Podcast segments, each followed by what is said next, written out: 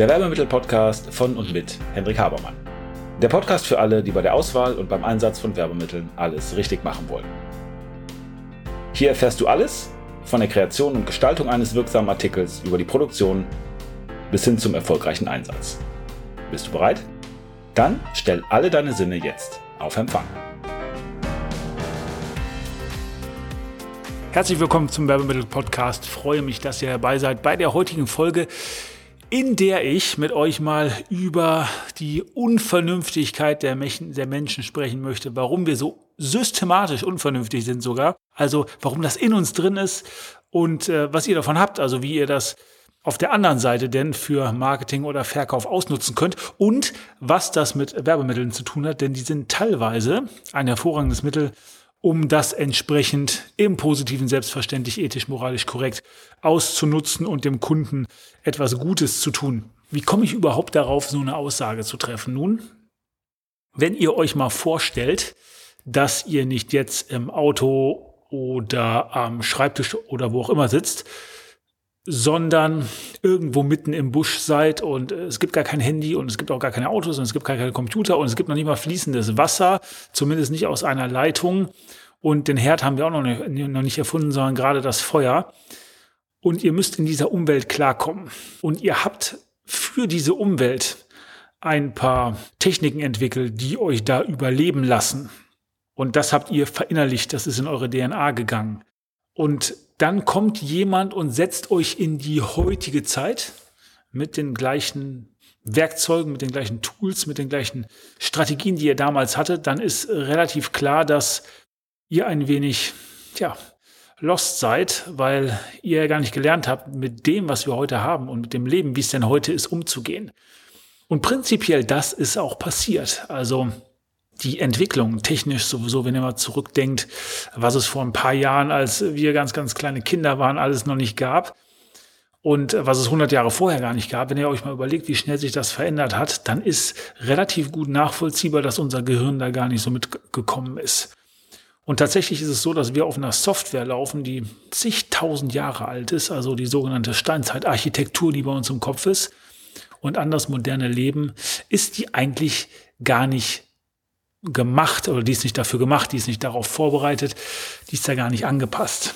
Und wenn man sich das mal vor Augen führt, dass wir auf einer Software laufen, die relativ alt ist, dass wir relativ alte Programme drin haben, die heute nicht zeitgemäß sind, aber dennoch funktionieren, unbewusst immer wieder abgespielt werden, dann ist klar, dass es vielleicht mit dem heutigen Leben, was wir machen, ein paar Dinge gibt, die uns unvernünftig erscheinen, Klammer auf, die uns aber früher haben überleben lassen und auch ganz wichtig immer bitte im Kopf behalten, das Gehirn ist ja gemacht, damit wir überleben. Ist nicht gemacht, damit wir glücklich werden. Das müsst ihr ganz bewusst tun. Das ist eine separate Aufgabe. Separate Aufgabe. Das Gehirn ist nicht dafür da, dass ihr glücklich seid, sondern dass ihr überlebt.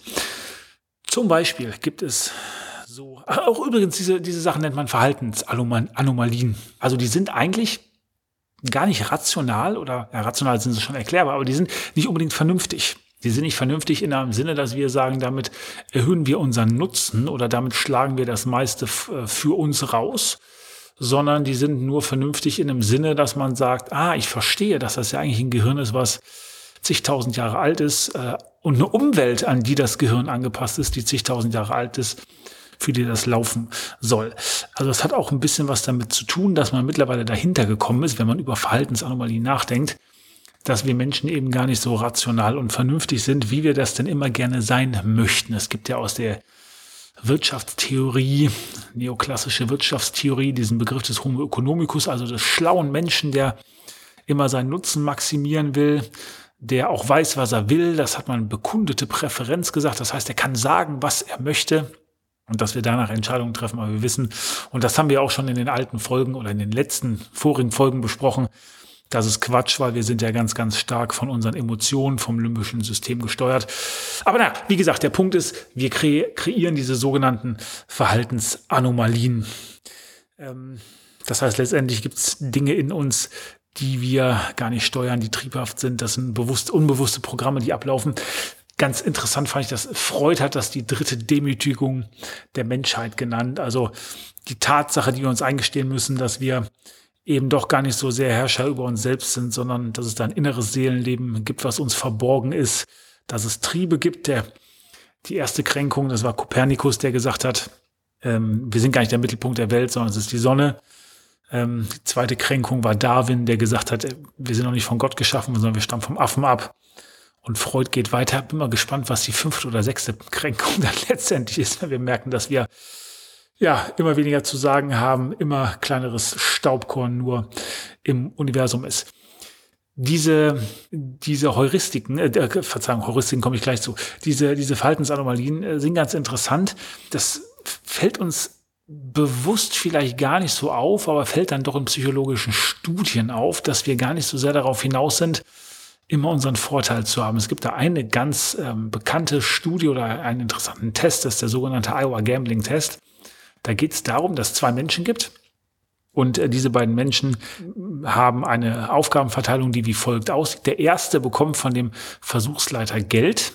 Der muss es dann gleichzeitig aufteilen zwischen sich selbst, also Person Nummer eins und der anderen Person Nummer zwei. Also der sagt, wie der Betrag, den der Versuchsleiter Person eins gibt, aufgeteilt werden soll. Und Person zwei kann zustimmen und sagen, so machen wir das, dann wird das Geld entsprechend geteilt oder kann sagen, nee, so machen wir das nicht, dann bekommt keiner was.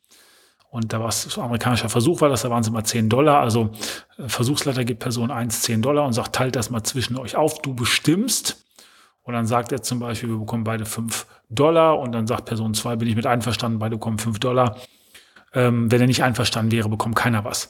So interessanterweise ist es so, und das soll jetzt also Unvernunft erklären, wenn wir nicht unseren eigenen Nutzen maximieren, dass Person 2 immer Ja sagen müsste, sobald sie was bekommt. Das heißt, wenn Person 1 sagt, okay, ich habe 10 Dollar bekommen, äh, ich behalte 9, du bekommst einen Dollar, dann wäre es ja vernünftig Rahmen der eigenen Nutzenmaximierung, wenn die zweite Person sagen würde, machen wir. Weil wenn sie Nein sagt, bekommt sie ja gar nichts. Ja, dann geht sie, geht sie leer aus. Aber äh, Tatsache ist, dass Personen das nicht machen, weil wir wollen, dass jemand anders fair mit uns umgeht. Und wir verzichten also selbst auf einen Dollar oder auf zwei, je nachdem wie die Aufteilung ist, wenn wir das Gefühl haben, wir können damit ein bisschen Fairness herstellen oder wir können dem anderen sozusagen eine reinwirken oder wir lassen das nicht durchgehen, selbst wenn wir uns damit schaden. Ganz interessant, dass das Spiel nicht bei Autisten funktioniert, weil die diese Empathiefähigkeit nicht haben und sich da nicht reinversetzen können. Also Iowa Gambling Test als Beleg dafür, dass wir gar nicht so schlau sind. So, und was sind jetzt Verhaltensanomalien?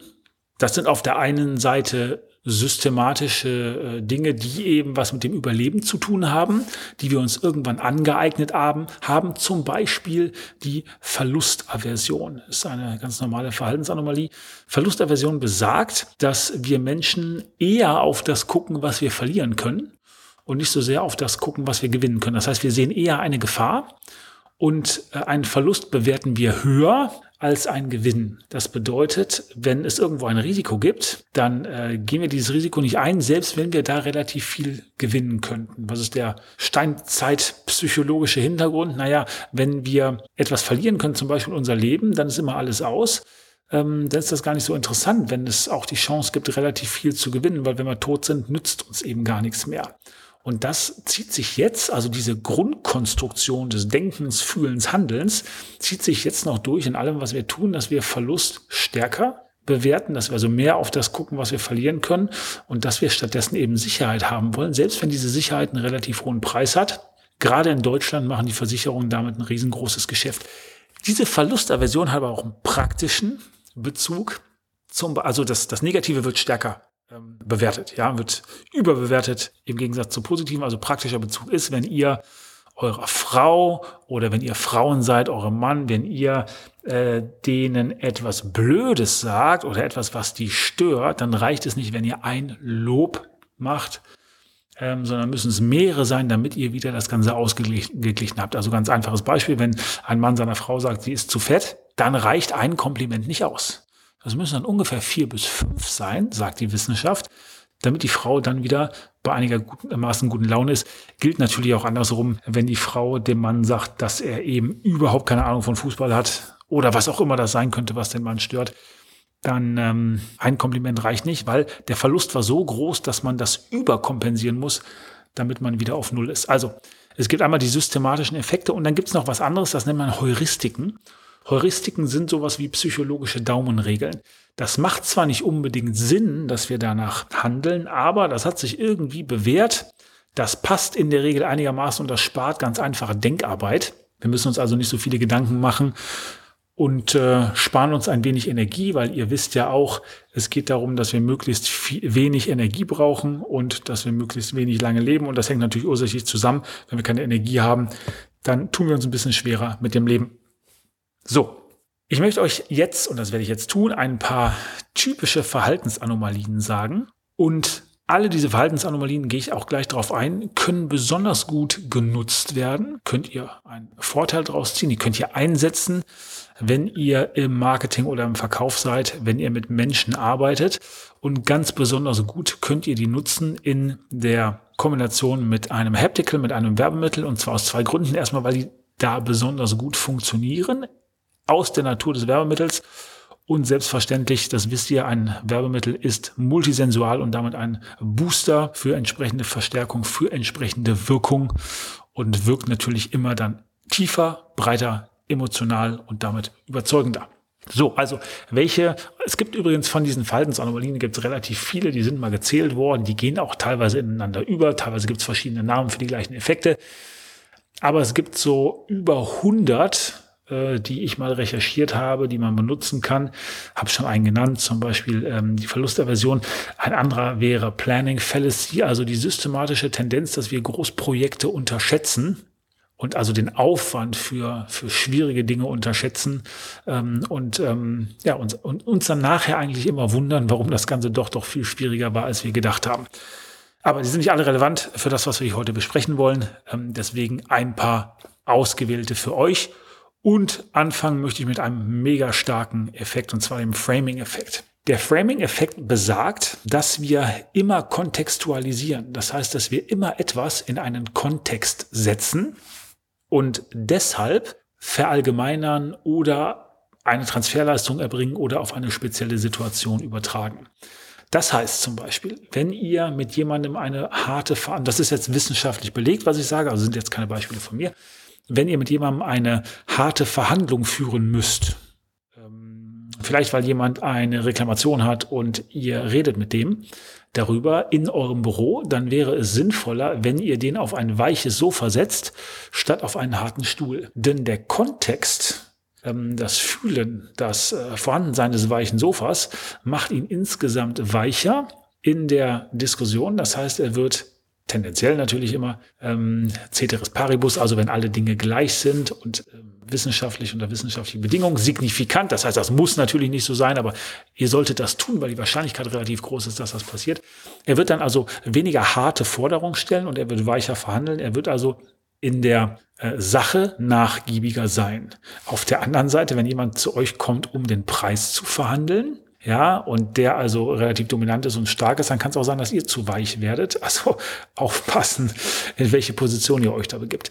Anderes Beispiel, und da ist auch ein interessanter Test gemacht worden, äh, mal äh, auch in den USA, psychologische Untersuchung ist, dass wir äh, warm, äh, netter, warmherziger bewerten als kalt. Das bedeutet, dass wenn wir mit jemandem einen Kaffee trinken, wir diese Person tendenziell sympathischer finden, wärmer finden, als wenn wir mit dem Eis essen gehen, also was Kaltes wahrnehmen, dann finden wir ihn eher kalt, gefühlskalt, eiskalt, äh, also weniger sympathisch. Ja, also Frame-Effekte könnt ihr im Bereich Haptical super nutzen, weil das, was ihr zu bieten habt, das, was eure Werte sind, da, wo ihr Transferleistung erbringen wollt, gerade das gilt es ja in ein Produkt zu packen um damit eben auf multisensualer Ebene und dann tiefenpsychologisch einen Frame zu setzen, einen Rahmen zu setzen, in dem der andere denkt, handelt und euch dann natürlich entsprechend wahrnimmt.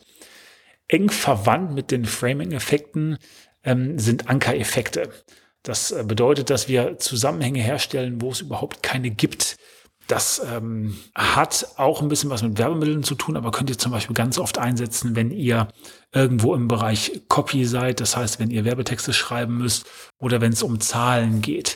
Also ein ganz interessantes Beispiel war auch wieder aus den USA ist, dass man, und dieser Anker, der, der beeinflusst uns. Ja, also wir stellen Zusammenhänge, auch wenn es gar keinen gibt. Da ging es darum, dass äh, Studenten eine Schätzaufgabe machen sollten. Die sollten schätzen, wie schwer, ich glaube, ein Auto war es, äh, wie schwer ein Auto war. Und äh, vorher sollten die die letzten Nummern ihrer Social Security Number aufschreiben. Das wäre vergleichbar wie wenn ihr einfach sagt, ihr schreibt die letzten äh, Ziffern aus eurem Personalausweis auf.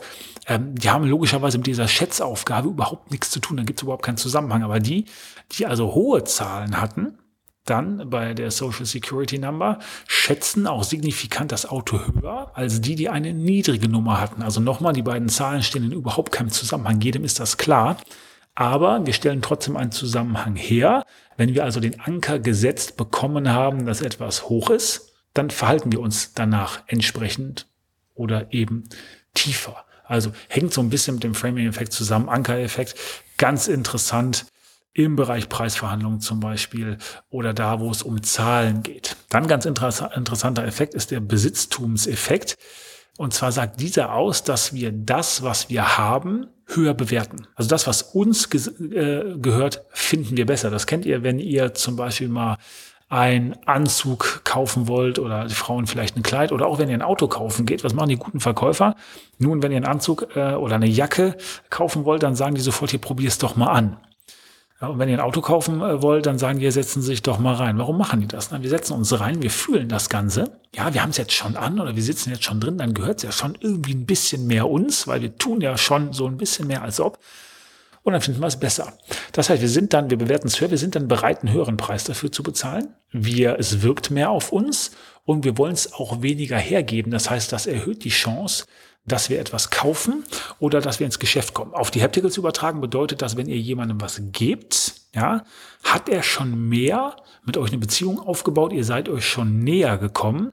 Er ist, wenn das zum Beispiel ein Teil ist, was im Zusammenhang mit etwas steht, wenn man gute Transfereffekte hat, er ist diesem, dieser Lösung, diesem Schritt, diesem Ziel schon ein bisschen näher gekommen findet es entsprechend sympathischer, hat so einen leichten Besitztumseffekt und es gibt dann eine höhere Wahrscheinlichkeit, dass er kauft. Das heißt, wenn ihr etwas vorher verteilt, wenn ihr ein gutes Haptical habt und setzt das vorher ein, ist die Wahrscheinlichkeit größer, dass jemand kauft. Auch im Zusammenhang mit einem anderen Effekt, und zwar mit der sogenannten Reziprozität, also der Gegenseitigkeit, dass wir nirgendwo mit jemandem in Schuld, in der Schuld stehen wollen, dass wir nichts schuldig sein wollen. Bedeutet, wenn ihr mit jemandem arbeitet und der bekommt von euch ein Haptical, dann sieht er als das als Geschenk an, für das er keinen Gegenwert gebracht hat. Das heißt, im Kopf ist sowas wie ein Konto, was sagt, jetzt stehe ich bei jemand anders in der Schuld. Und das möchten wir Menschen nicht und deswegen möchten wir was zurückgeben. Das bedeutet, die Chance ist höher, dass wir dann entweder ins Geschäft kommen, zum Beispiel einen Abschluss machen oder mehr Geld für etwas bezahlen, damit wir die sogenannte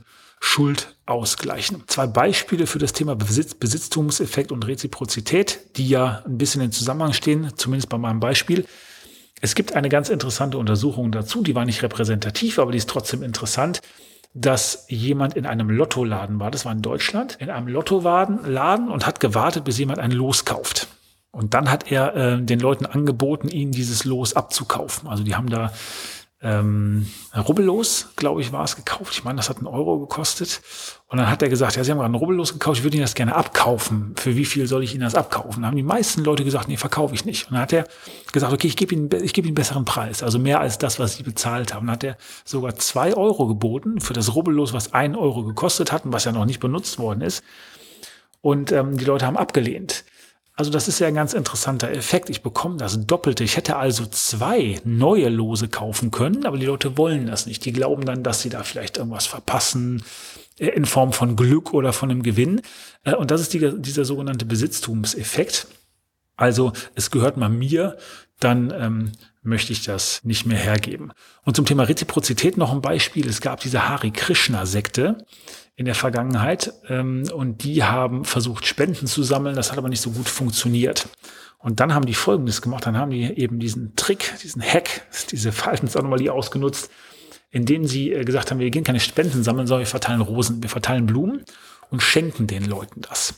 Und dann sind die also durch die Städte gegangen und haben einfach als, das war so der erste Schritt, haben die diese Rosen verschenkt. Und wenn Menschen gesagt haben, ich will gar keine Rose haben, haben die gesagt, nee, das ist ein Geschenk, wir bestehen darauf, bitte nehmen Sie die.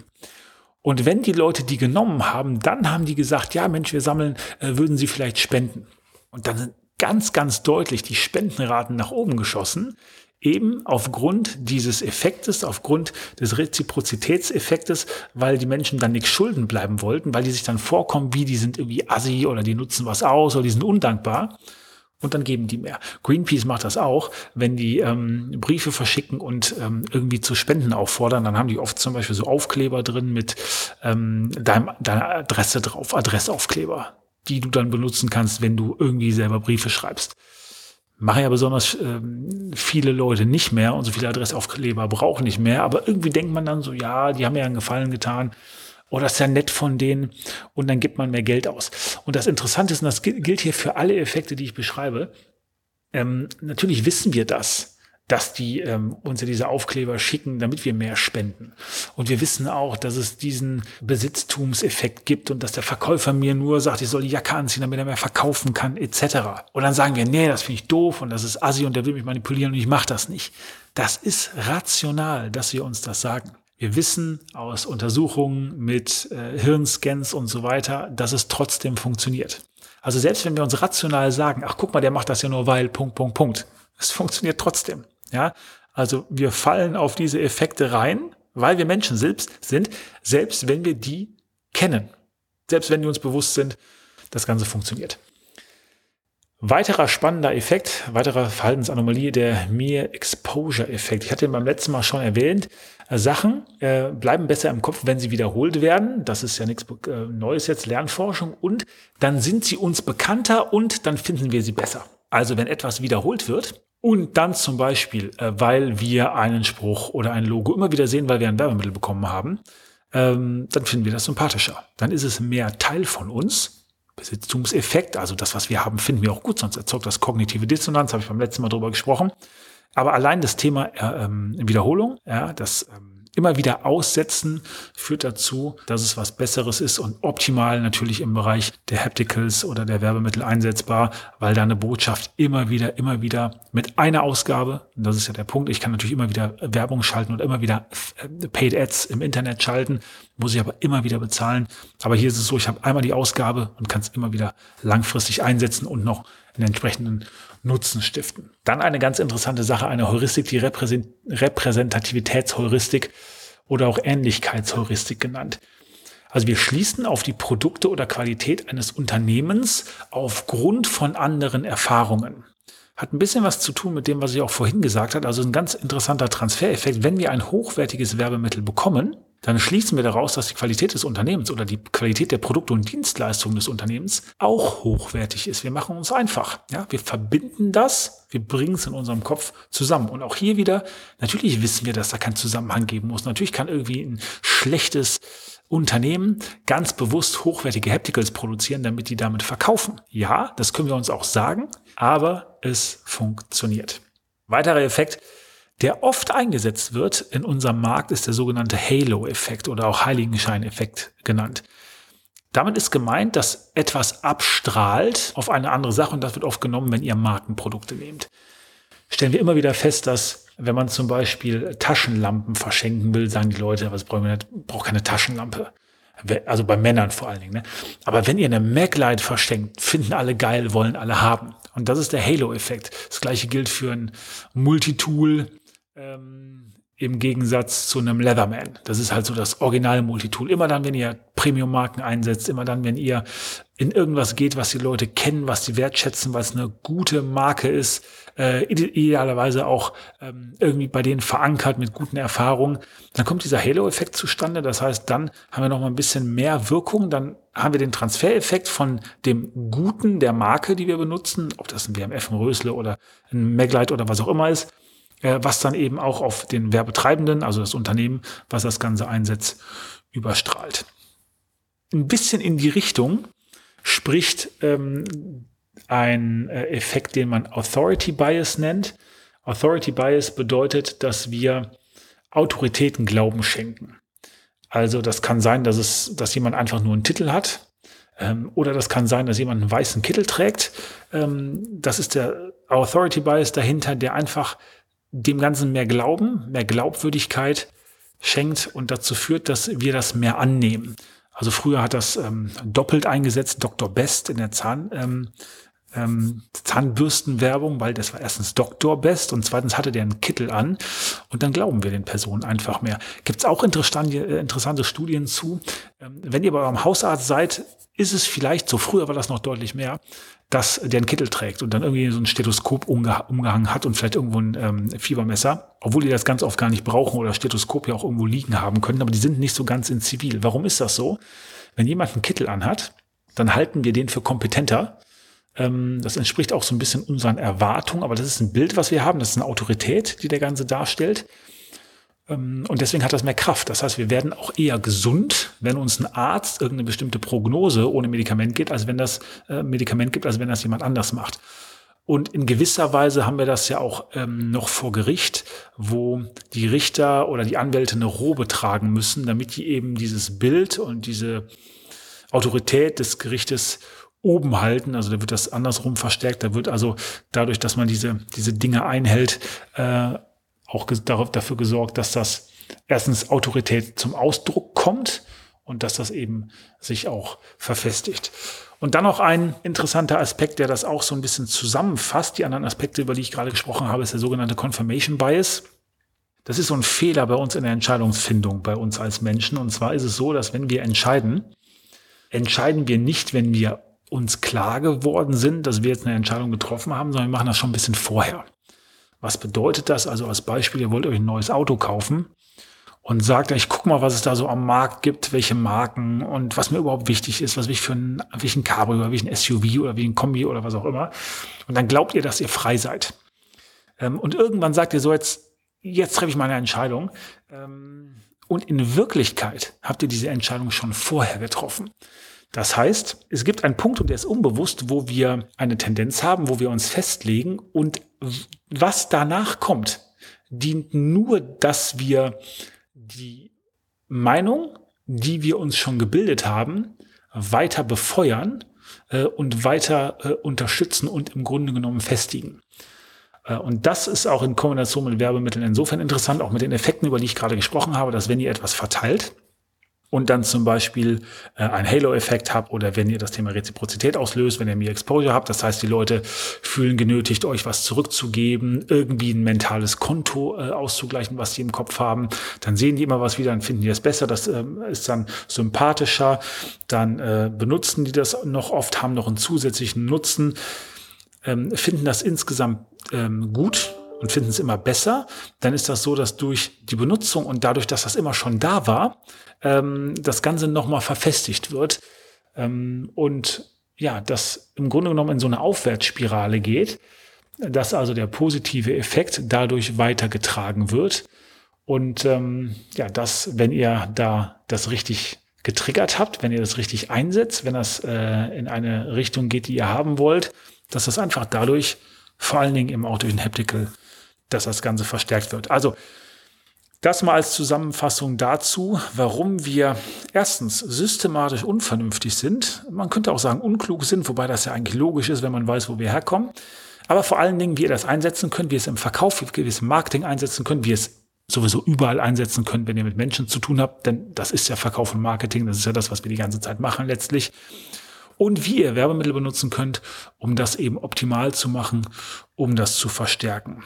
Ich hoffe, ihr habt ein bisschen was mitgenommen. Seid nachsichtig zu euch selbst, wenn euch sowas passiert. Wenn ihr also wieder irgendetwas Unkluges macht, ja, wir sind bisher so gut durchgekommen mit unserem Gehirn, das haben so gute Dienste geleistet. Seid nachsichtig, vergebt euch, wenn ihr das macht und schaut, wie ihr das einsetzen könnt und wie ihr das einsetzen wollt. Am besten jetzt gleich. Was wollt ihr irgendwie triggern? Welche Werte habt ihr? Was wollt ihr entsprechend verstärken? Und überlegt, wie ihr das multisensual noch besser machen könnt wenn ihr nicht wisst, wie das geht, meldet euch bei uns. Wir stehen euch gerne zur Seite und helfen euch dabei, das Ganze umzusetzen. freue mich von euch zu hören. Anfragen an anfrage.habermann.info. Selbstverständlich auch gerne E-Mails direkt an mich, henrik.habermann.info. Und macht's gut. Bis zum nächsten Mal. Und damit sind wir am Ende der heutigen Folge. Ich hoffe, ihr habt ein paar interessante Erkenntnisse gehabt und seid ein wenig schlauer, als ihr es noch vor ein paar Minuten wart. Wenn euch das Ganze gefallen hat, leitet es gerne weiter an Freunde oder Kollegen, die auch ein Interesse oder eine Affinität zu dem Thema haben. Und natürlich hoffe ich, dass ihr bei der nächsten Folge dabei seid. Wenn es etwas gibt, was euch interessiert, was ihr noch behandeln möchtet, wo ihr gern ein wenig intensiver reintauchen wollt, schaut bitte in die Show Notes, da sind unsere Kontaktdaten angegeben mit einer E-Mail-Adresse. Schreibt uns eine Mail und wir werden entweder, wenn das für viele Leute interessant erscheint, das in den Podcast behandeln. Ansonsten bekommt ihr von mir oder einem meiner Teammitglieder eine Mail. Also, vielen Dank. Ich freue mich auf das nächste Mal.